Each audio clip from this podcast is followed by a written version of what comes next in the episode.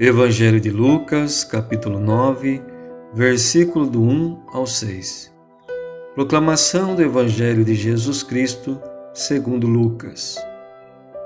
Naquele tempo, Jesus convocou os doze, deu-lhes o poder e autoridade sobre todos os demônios e para curar doenças, e enviou-os a proclamar o reino de Deus e a curar os enfermos. Disse-lhes: não leveis nada para o caminho, nem cajado, nem sacola, nem pão, nem dinheiro, nem mesmo duas túnicas. Em qualquer casa onde entrardes, ficai aí, e daí é que partireis de novo. Todos aqueles que não vos acolherem, ao sairdes daquela cidade, sacudi a poeira dos vossos pés, como protesto contra eles.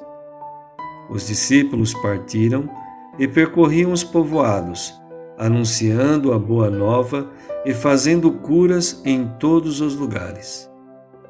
Palavra da salvação. Paz e bem, louvado seja nosso Senhor Jesus Cristo.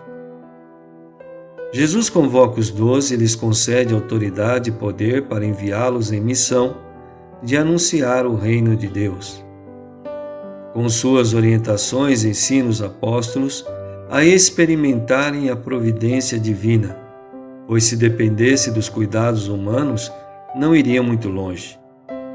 A missão de anunciar o reino de Deus também é nossa. Sozinhos, se dependermos somente de nossos esforços, fracassaremos. É contando com a graça de Deus que anunciaremos o seu reino, mais do que com palavras com atitudes concretas. Somos capazes de, unidos a Ele, de levar a luz que dissipa as trevas do mal, a palavra que cura as enfermidades do corpo e da alma e coloca o homem de pé. Anunciarmos a verdade do reino que começa no hoje, mas que será pleno na eternidade. Que unidos a Jesus possamos assumir a nossa parte no anúncio do Evangelho Amém.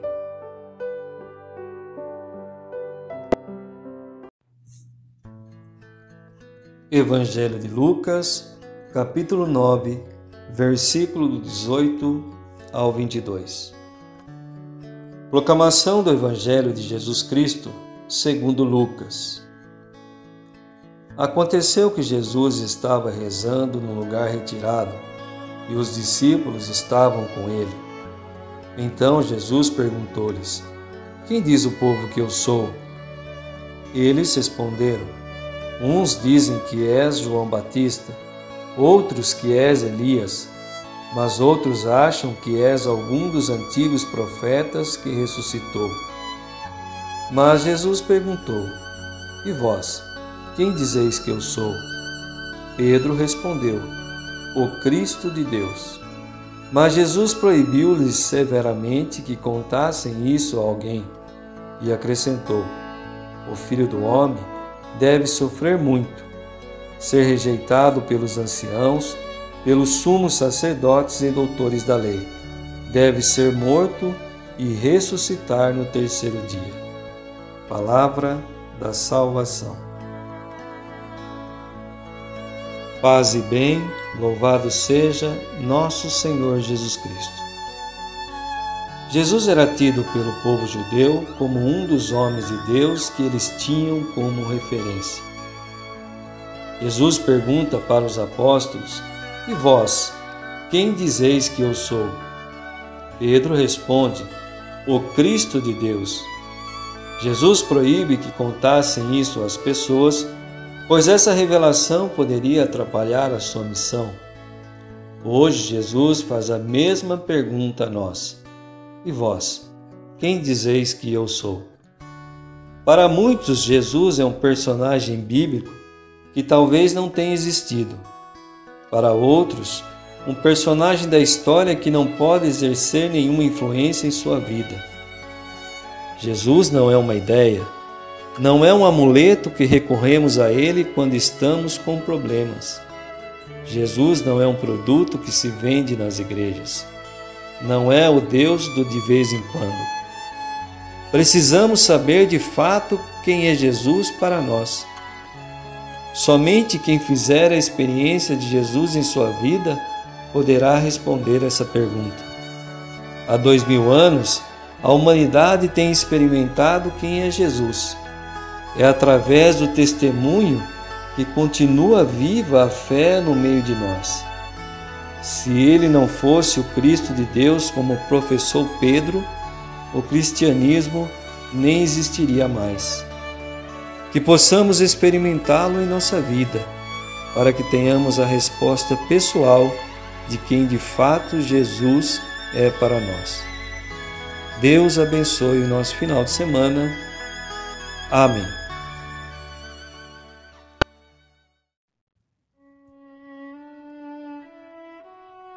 Evangelho de Lucas, capítulo 9, versículo do 46 ao 50.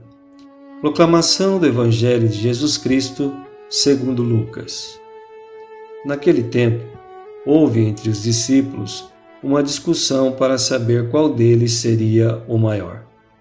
Jesus sabia o que estavam pensando. Pegou então uma criança, colocou-a junto de si e disse-lhes: Quem receber essa criança em meu nome, estará recebendo a mim, e quem me receber, estará recebendo aquele que me enviou.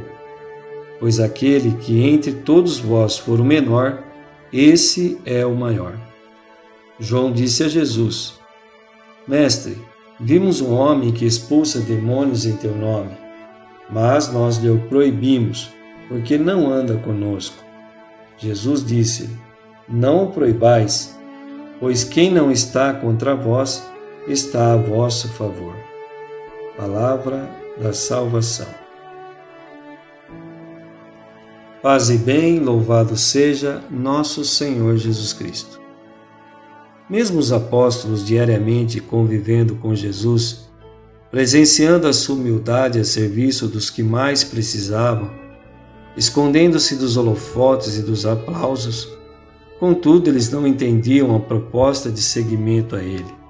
Eram tomados pela vaidade humana de quererem ser um maior do que o outro e limitar a ação do nome de Jesus somente ao grupo que caminhava com ele. Jesus, percebendo o que pensavam e disputavam entre si, mais uma vez mostra que a lógica divina ultrapassa a maneira medíocre, egoísta e interesseira do homem pensar. Jesus inverte os valores humanos que se preocupam em aparecer e se destacar, mesmo que sem mérito, colocando como mais importante aquele que é pequeno aos olhos dos homens que serve e é humilde. Mostra também que é perfeitamente possível que em seu nome outros que não caminhavam com eles operassem milagres. Mesmo na sociedade atual egoísta e concorrida, é preciso mostrarmos que a lógica cristã nos liberta dos enganos dos falsos valores humanos e que o poder de Deus em Jesus não se encontra aprisionado em um grupo restrito. Que, educados pela palavra, sejamos humildes, para que possamos viver com coerência a nossa fé. Que Deus nos abençoe. Amém.